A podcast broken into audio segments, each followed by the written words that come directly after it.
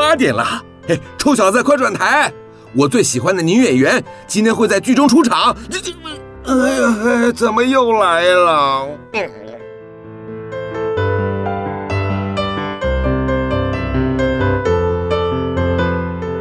风从哪里来？风从南方来，从我的老朋友阿雾来。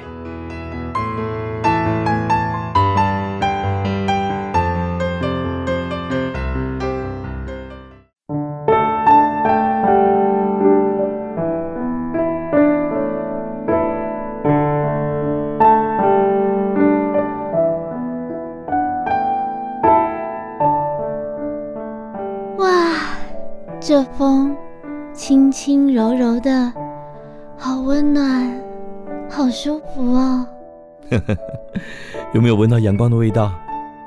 哎，有哎。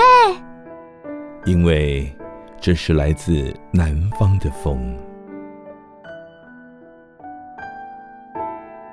你现在收听的是 FM 九九点五云端新广播电台，每个礼拜天晚上八点到九点为您播出的来自南方的风。我是朱奇，哪务？我是走力朱奇 Julie。好，我们上礼拜访问了三富休闲农场，对对，结果真结果欲罢不能哈。嗯，对，因为既然起抓咯，向照来啊，就不能这样简单放过。朱莉又给我们强烈推荐。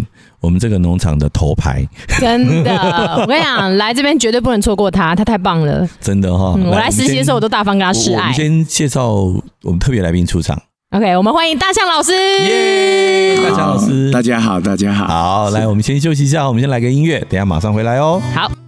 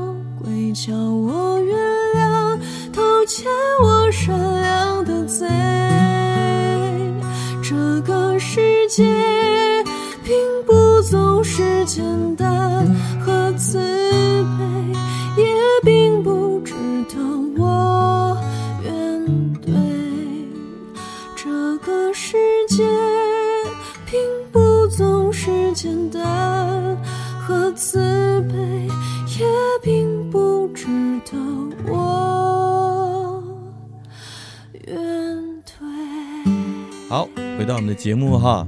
那今天我们很高兴继续留在宜兰，然后访问我们三富农场的生态解说员、嗯、大象老师。我一直觉得，呃，生态解说员是一个很了不起的工作。怎么说？因为他必须非常的在地，对现地所有的这些呃生物啊。哦，包括动植物，那甚至有一些，比如说像文物啊，嗯，哦，那或者是呃，这个当地的一些故事啊、典故啊、渊源呐，都要有相当的理解，嗯，哦，不然他的解说导览会相当的无趣，对，好，然后再来就是他口条要很好。因为在户外环境不像我们在录音室里面，嗯，我们有这么棒的呃录音器材，嗯，然后隔音良好的环境，它在很嘈杂的环境里面，一样要把这个讯息很清楚的传递出去，嗯，我觉得这是一件不容易的地方。然后呢，它又要能够够紧够啊，不要让游客搞丢了、不见了、失去了注意力，所以它也要很强的舞台魅力，超强。我跟你讲，他真的男女老少都通吃。哇，你这样讲就有点太过分。没有，我跟你讲，真的，他是我第一个在这边，呃，应该说，我第一个觉得一个人工作可以这么有魅力的人。所以我从他身上看到他。我跟你讲，他他在他在解说那些生态的时候，他真的是用尽他生命在工作。我们 我这没有夸张，我没有夸张。我我你有发现我们这边讲话的时候，大象老师在旁边都不说话。对啊，他是深藏不露。他现在是什么意思？他是觉得你浮夸了，还是觉得你介绍不够？好，那我们让他来自己介绍他自己好不好？对啊，对啊，对啊，来，那个大象老师是告诉我们一下，为什么你会来从事这边的生态解说员？想要赚钱。啊，这个 这个这个这个答案太实际了。其实其实就是这样啊。有人说为什么会踏入这一行？嗯，那其实就是为了要想多赚一点钱。嗯，然后但是你当解说员也不能，当然当解说员不是什么都懂，嗯，可是你也不能什么都不懂。对，那。因为工作需求，是。我就必须去接触自己这样的一个东西，是，然后因为接触而了解，是，因为了解而喜欢。我以为是因了解而分离，因为因为喜欢，嗯，然后就会去付诸行动。哦，是是是，可是就是说每个人都还是有他的一个天分嘛，是是，所以就是你想赚钱，你想没科技抖了去探家，嗯，你买五亿的宰掉加塞啊，是，好，所以。老师，你是什么出身的？我本身是读农业体系出身的。哦，那是以前的农业大概就是用什么农药杀什么虫，嗯，这个我最厉害。天哪，那讲起来比较不像农业学校，比较像武侠小说里面的那个唐门师徒 那个帮派，你知道吗？对，下什么毒，然后可以产生什么作用，什么毒要什么时机下，那就是所谓的植物保护方面，是。就是农作物确实啊，因为我们在密高密度。栽培的一个环境里边，可能会比较容易吸引一些所谓的病害虫害来危害。是，那你该用如何的方式，不管是药剂管理或是田间管理的方式，让你的病虫害减少？嗯，这是这也是一。可是你会觉得那是一种植物植物保护吗？嗯，站在农夫，看你用什么角度去看这件事情，哦、就常常就说我我跟游客在分享回馈的。嗯嗯，如果我今天介绍，比如一只一只吃我农作物文旦柚的叶子的一只凤蝶幼虫，OK，对农夫而言，那一只幼虫可能因为它把叶子吃光了，然后植物可能没有办法行光合作用，然后农产品。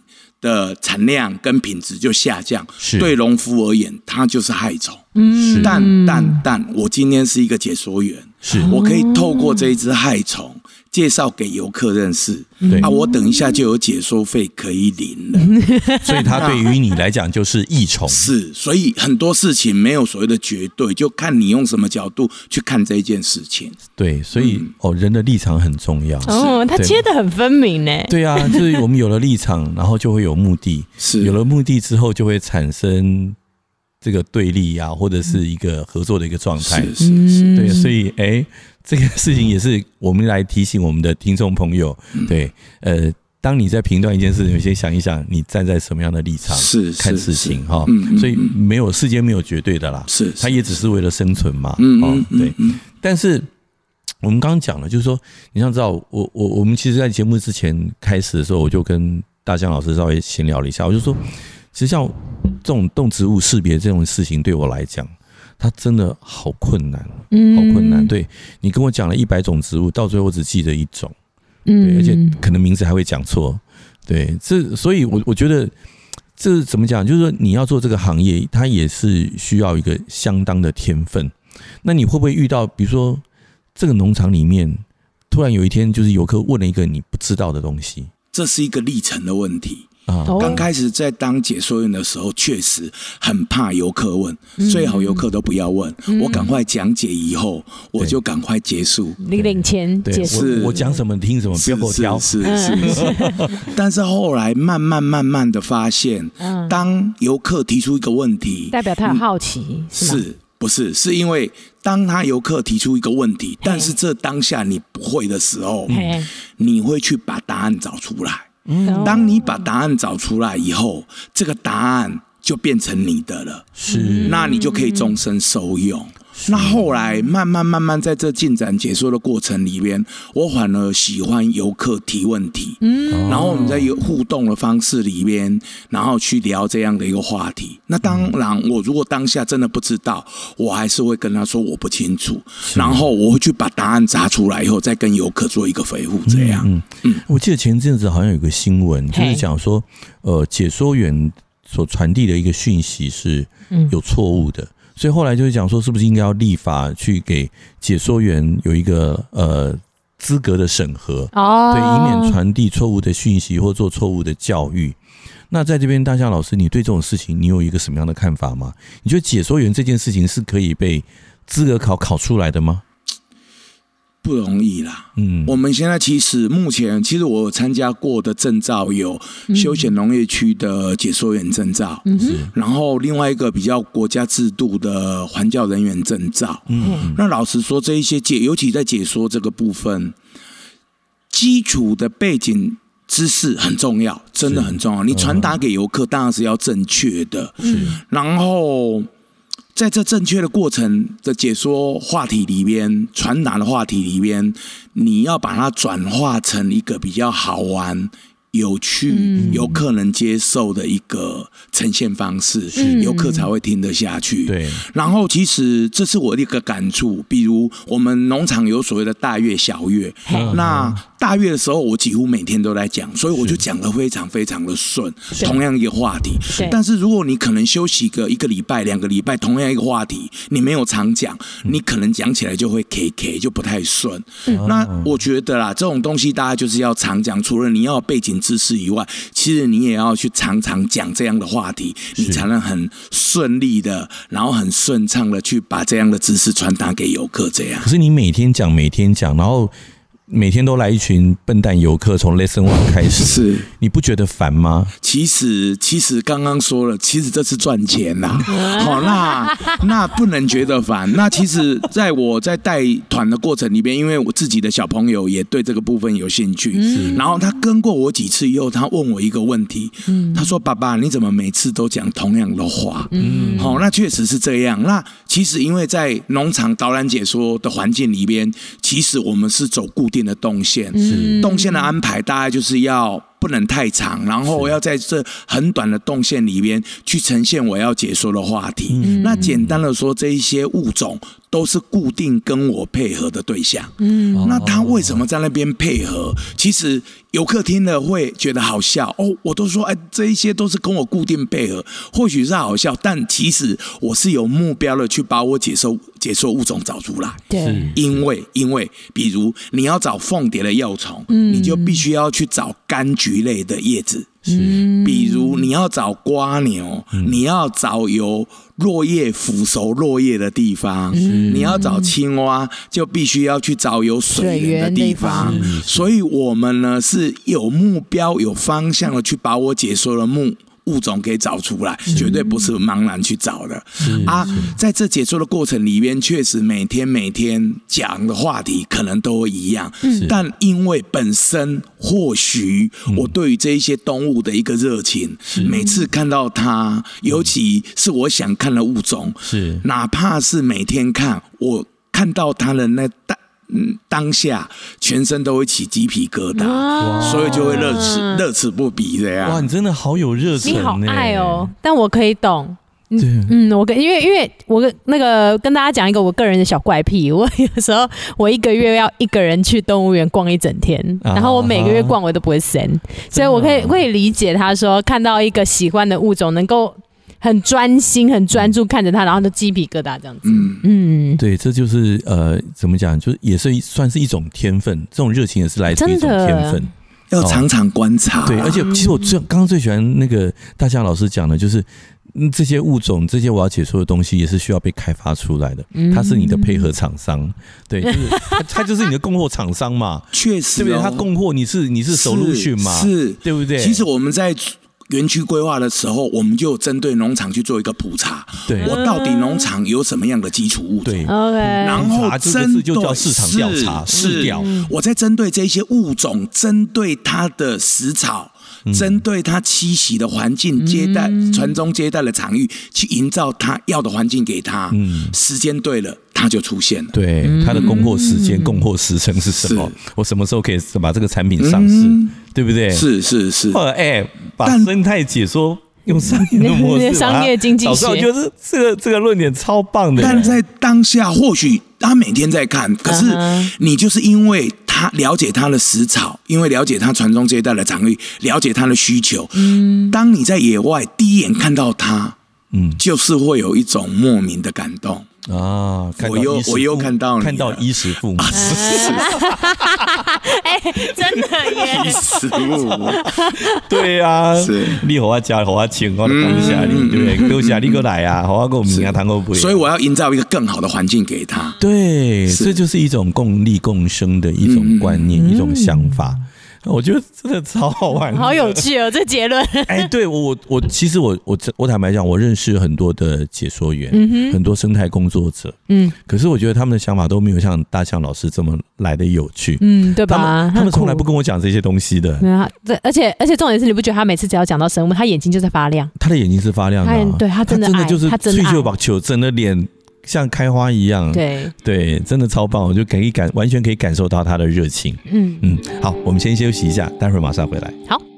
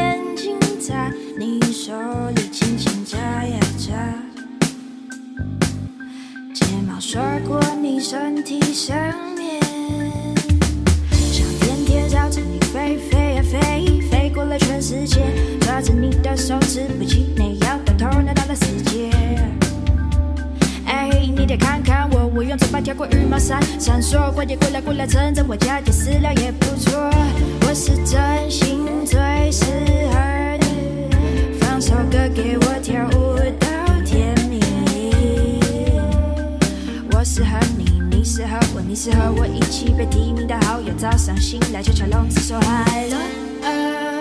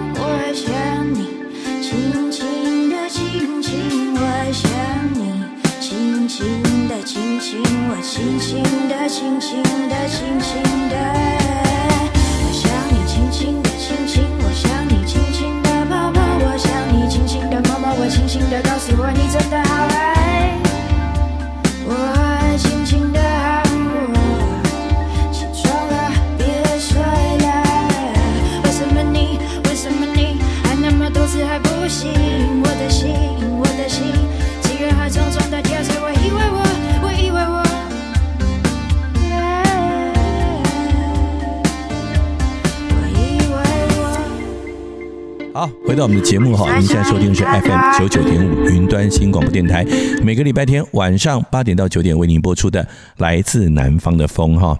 那今天我们是从南方澳在南方一点的 宜兰东山，对，宜兰东山，我们来呃三富农场访问我们农场的头牌解说员，嗯，大象老师，大象老师，对，大象老师。那像你刚刚讲，就是你自己的小朋友，他也。很喜欢去，就是呃，跟着你的解说的行程去听你解说，对不对？那你觉得你在做这件事情的过程当中，你嗯，我们姑且不去论你赚钱那个部分，好不好？对，工作需求，我们不要这么逼着你，OK？啊，就是像呃，我们撇开应付游客啊，应付这些收入等等。这件在这件事情上面，就是你跟你的孩子的相处，有没有因为这件事情而有一些什么样特别的经验，或者是一个让你难忘的事情？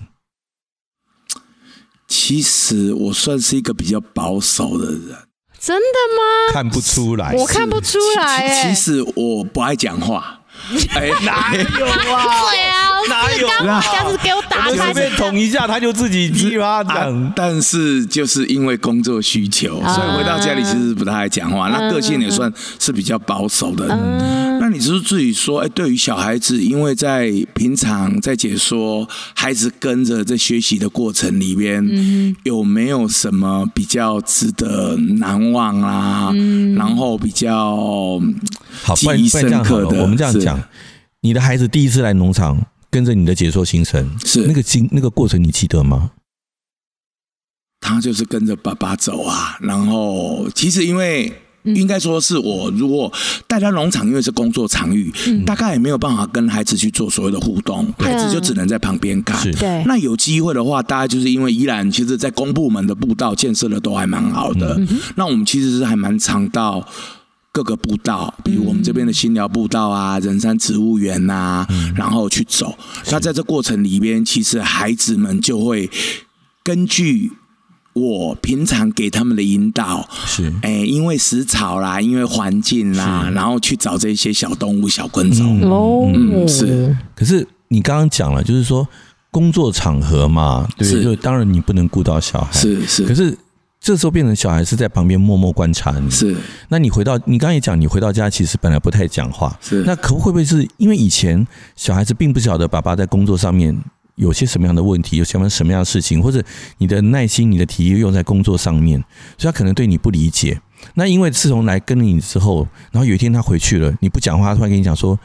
爸爸，我觉得你的解说好棒哦！从今天才了解，原来工作上的你是这个样，怎么样？怎么样？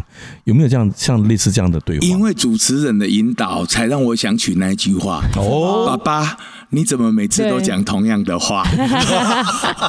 所以是啦，对啦，那当然是这样啦，嘿、哦、啦，那嗯，这个部分。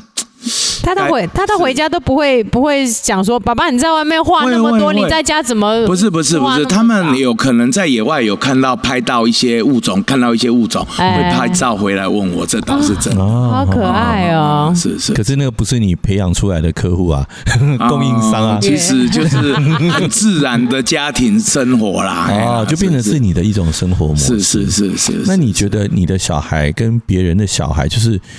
因为现在一般的小孩都是东西叫起来怂也红学的起嘛，哈，对啊，对，就比较都市。现在小孩即便在在偏乡或者是都呃在外面乡下地方长大的，是也他的教养方式也都比较接近都市的方式。是，那你的小孩比较接触大自然，是比较去接触这些野生动物啊、动植物等等，你会不会觉得你的小孩子跟别的小孩有什么样的不一样？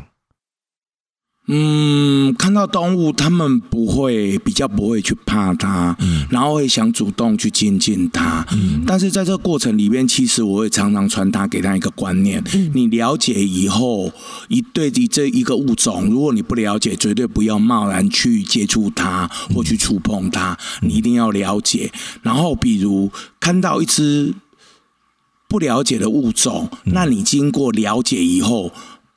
不是贸然就真的就可以去触碰它，嗯，而是经过了解以后，你还要对它心存敬畏。是。那比如我们常常在讲到的蛇，好了，嗯，我想说很多游客对于蛇大家是有一个刻板的印象，嗯，它就是会咬人，它就是有毒。是。是。那我觉得我们大家都是在一个比较无知、不了解的怕里面，对。然后我希望。我的小朋友或游客能在我的解说引导之下，慢慢的了解蛇类。然后虽然了解了，然后我们呢还能跟他所谓的心存敬畏，跟他保持适当的距离。这样对于这些所谓的蛇，对于人都是好事情。这样，嗯嗯嗯。所以你觉得你的小孩子有信守你给他的这些规则吗？哎，希望是有啦，所以你没看到也不知道。是是。那你会不会看？就是看你自己的小孩跟看别人小孩，你能够分辨出他们因为这样的教养方式不同或生长环境不同，有什么样的差异吗？他们会主动去找问题，嗯，找物种，嗯，因为我说的大家都是很浅白的，大家就是哎，去到一个步道里边，他们就会去观察。嗯，那我觉得观察这个部分是他们比较跟别的小孩比较不一样的地方。嗯，他不会觉得长翅膀的就是蝴蝶，哦，那有羽毛的就是鸟。哦，对这些物种的辨识，他可能没有办法讲出很详细的种名，但是他知道他约略是哪一类群的。动物或昆虫这样，是是是，对，嗯，自然小老师的概念，对啊，就是其实嗯，不可能有，就是人不可能知道所有的答案呐，是，哦，这点是我一直确认的，就是人不可能知道所有的答案，但是我们要知道如何去找这个答案的呃方法是什么，是。对，就像他知道他是什么样的种，什么样哪一样，它的分类等等，他怎么到图鉴里面去找这个资料，自己去找到答案，是是，所以我觉得。大象老师给小孩给给了一个很棒的一个教育方式，就是那个逻辑性啊，就是比如跟大自然的相处，它的原则是什么啊？然后你要进行的了解跟接触的步骤是什么？甚至你发现了一个你不了解的东西、不了解的物种，那你要把它，你想了解它，你想把问题找出来的方法跟步骤又是什么？所以我觉得应该是这个样子吧。这跟小朋友的相处的话呢？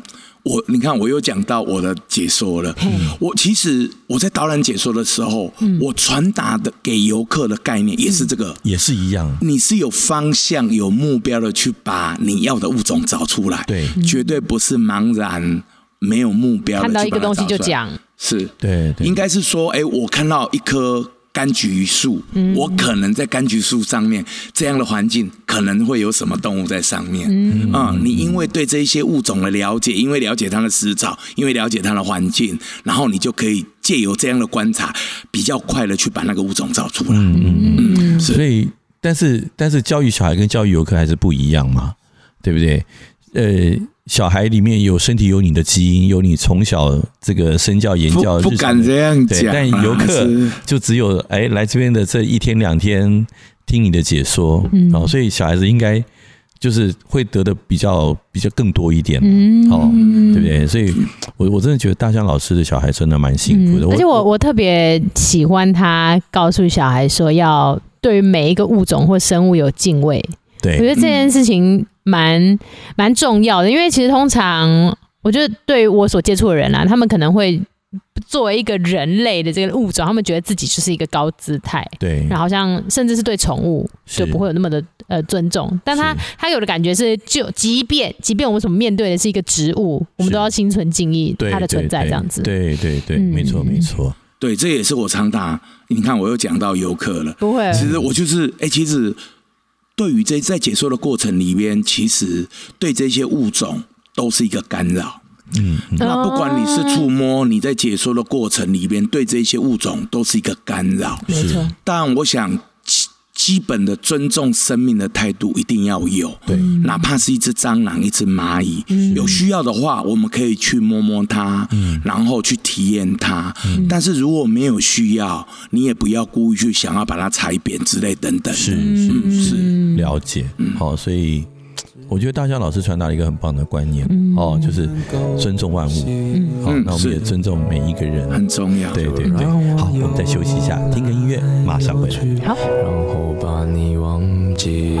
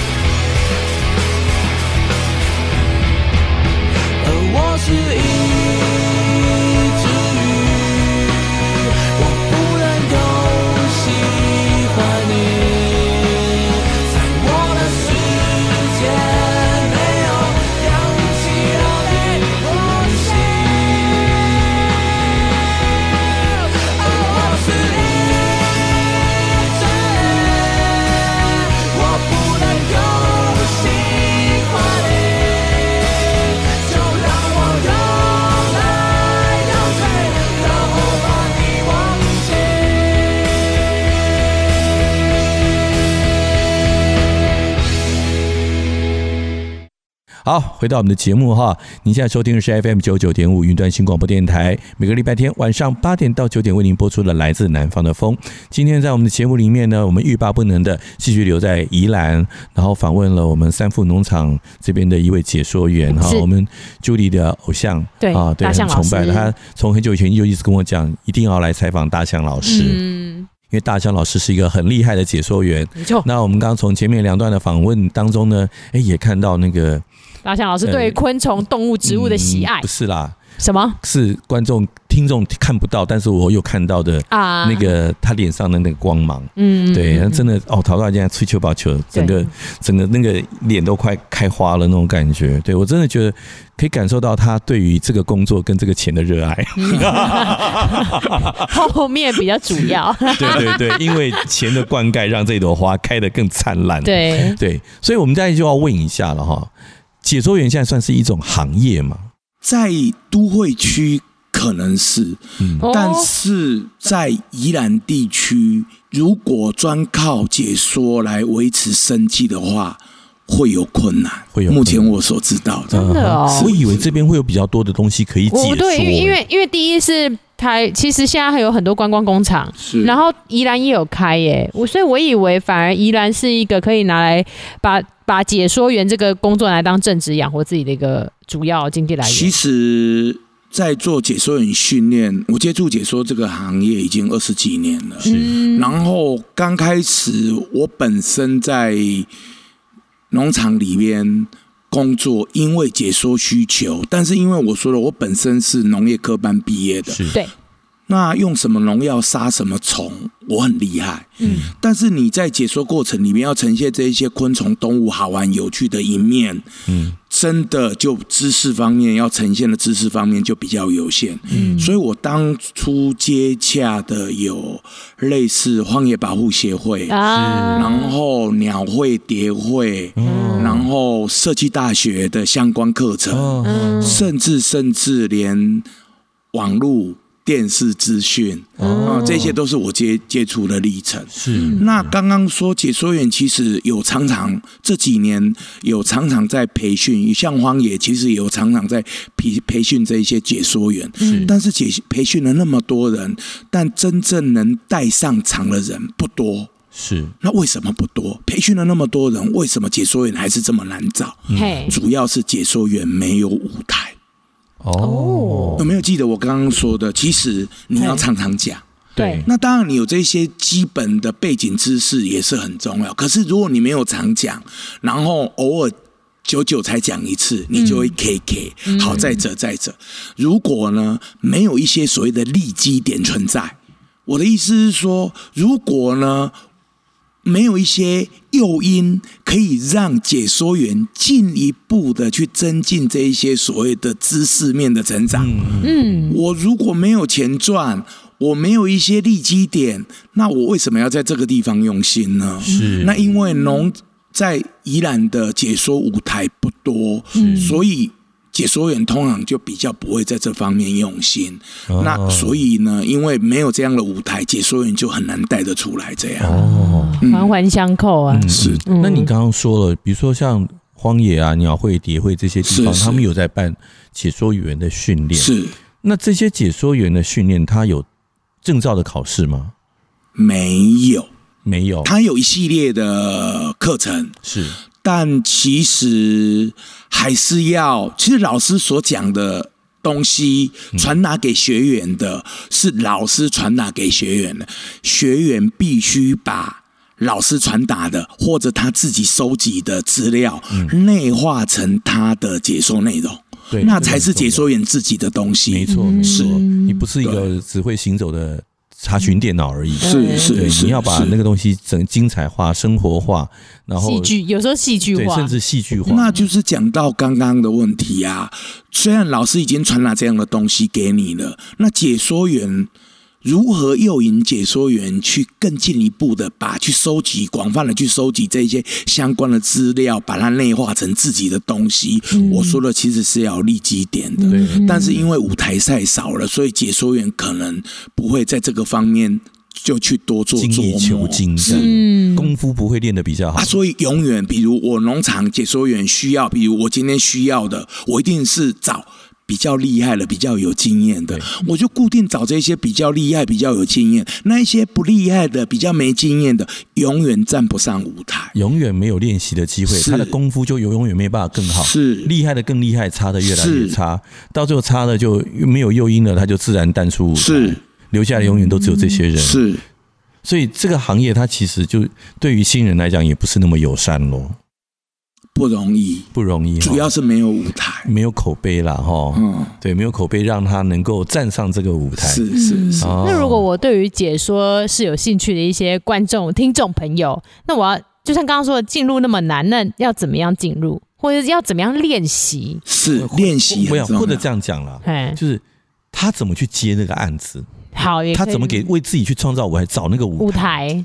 诶、欸，其实因为这可能有受限到一些法令的规规范啊？为什么我我不能自己去？不行哦、我不行，你一定要有工作室，要有证照，你要旅游证照，啊、我是不能随便去招募的哦。哦对对对，我今天那个大报西谈那个事是我今天只是给受雇于农场，嗯、其实其实。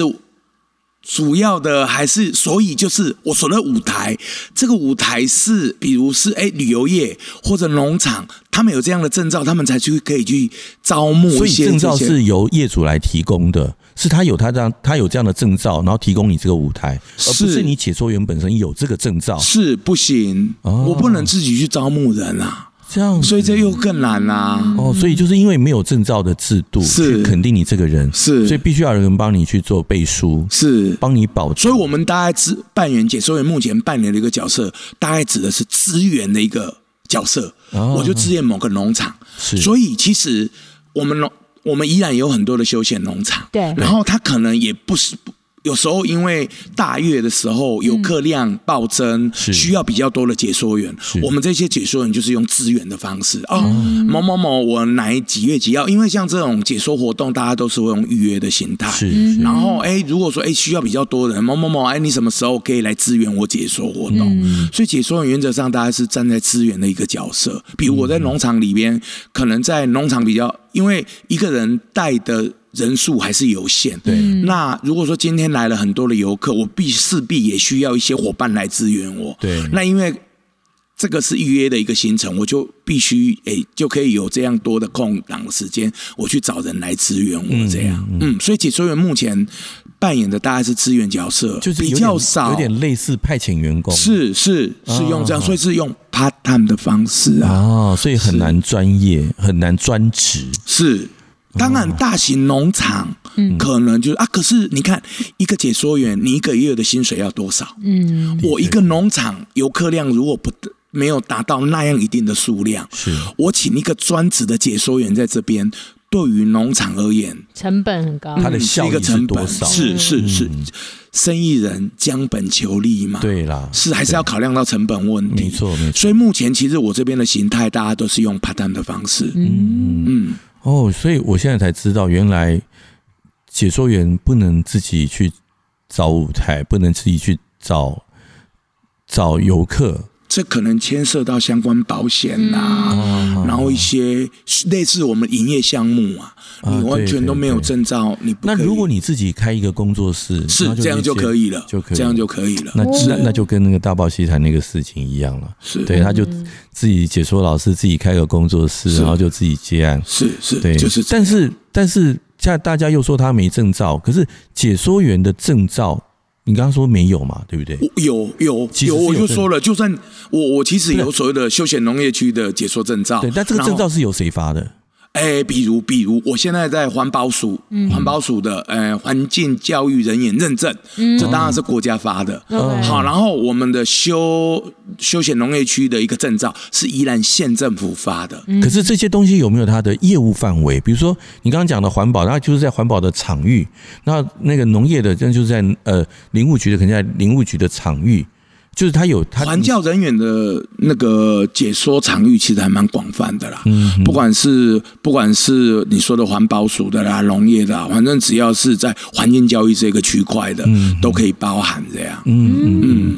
但是但是有了证照，可是没舞台也是没用。啊、是就是这样。啊、而且你已经发证照给我了，而且而且就是我，比如我今天是一个农场农场主，我要找的到底是有证照的，还是会解说的？很会讲但没证照，是这种，嗯、是的确是，嗯，对，所以。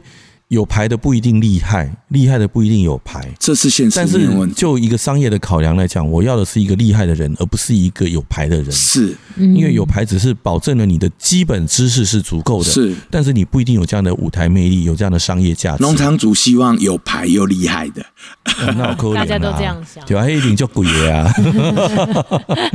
对啊，所以这样子这样子发这种证照也很蛮尴尬，那不如不发算了。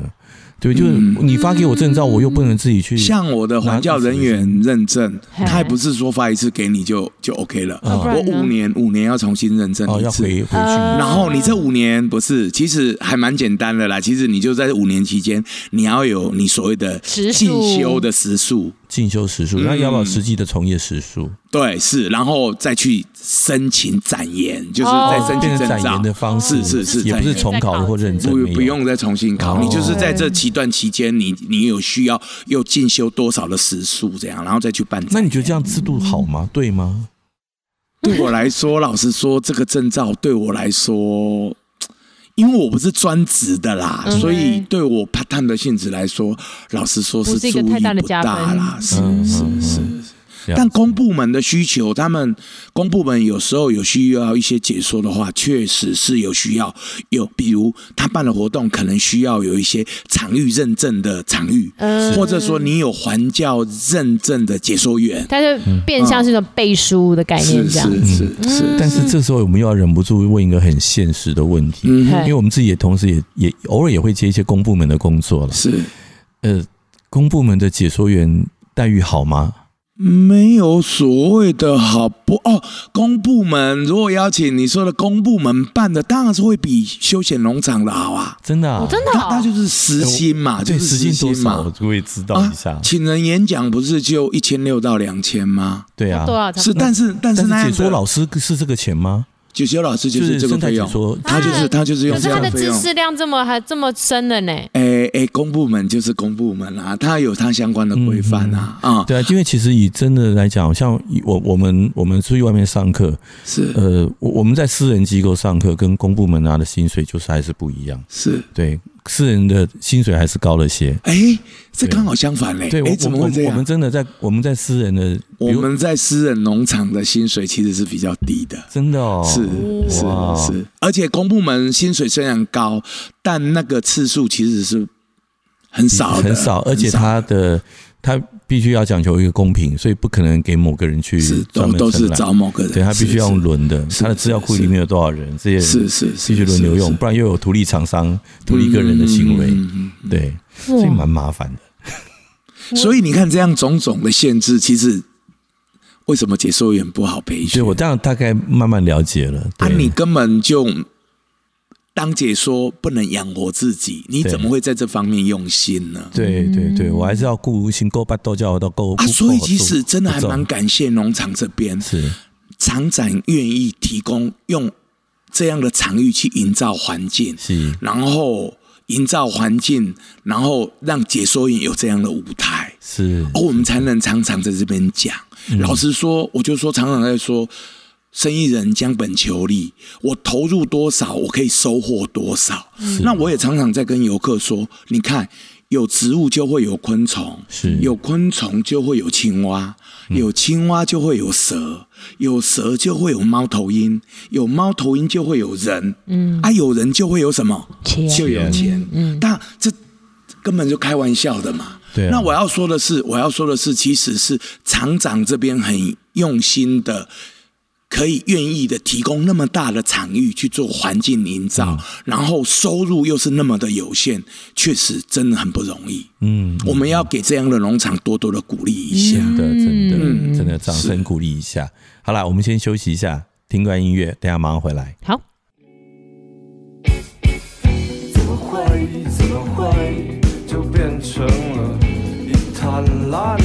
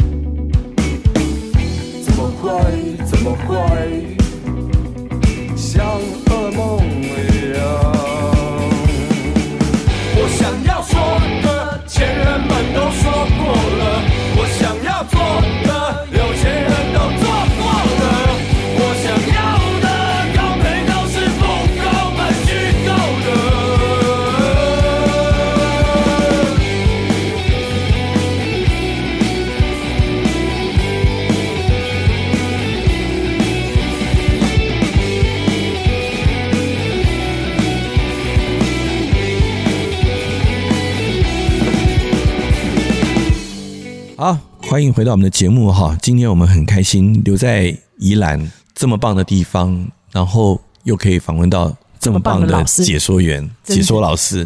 对，然后我们在这边就是哎，承受了他的这个光彩哈。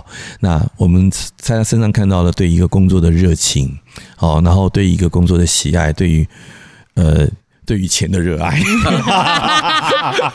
对，但完全发挥了。但你要知道，这件不容易，钱人人爱，但是在赚钱这件事情，就是他的因为钱所付出的专业这件事情上面的热情，嗯，各个不同。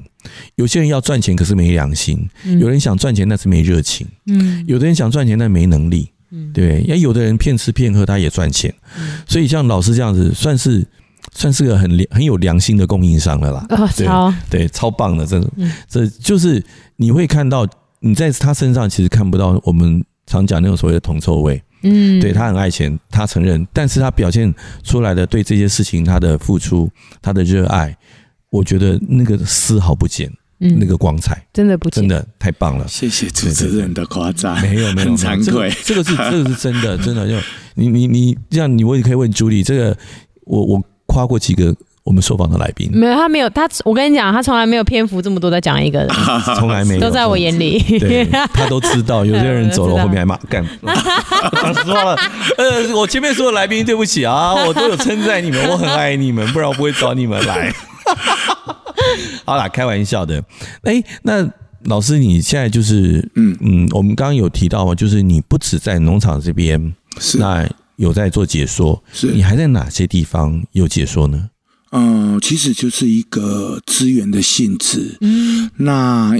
之前有在，也有在所谓的老爷酒店，嗯、然后礁溪的长隆凤凰，嗯、但是他们比较属于季节性的系列活动。是，那我这两个这两个酒店会做什么样的解说？他们旁边的生态吗？是，就是他们都在礁溪嘛。哎、哦，然后那时候设定的样点会设定在五峰旗。哦，五峰旗的步道，那因为那边有水，其实很多生态资源只要有水，生态资源都还不错。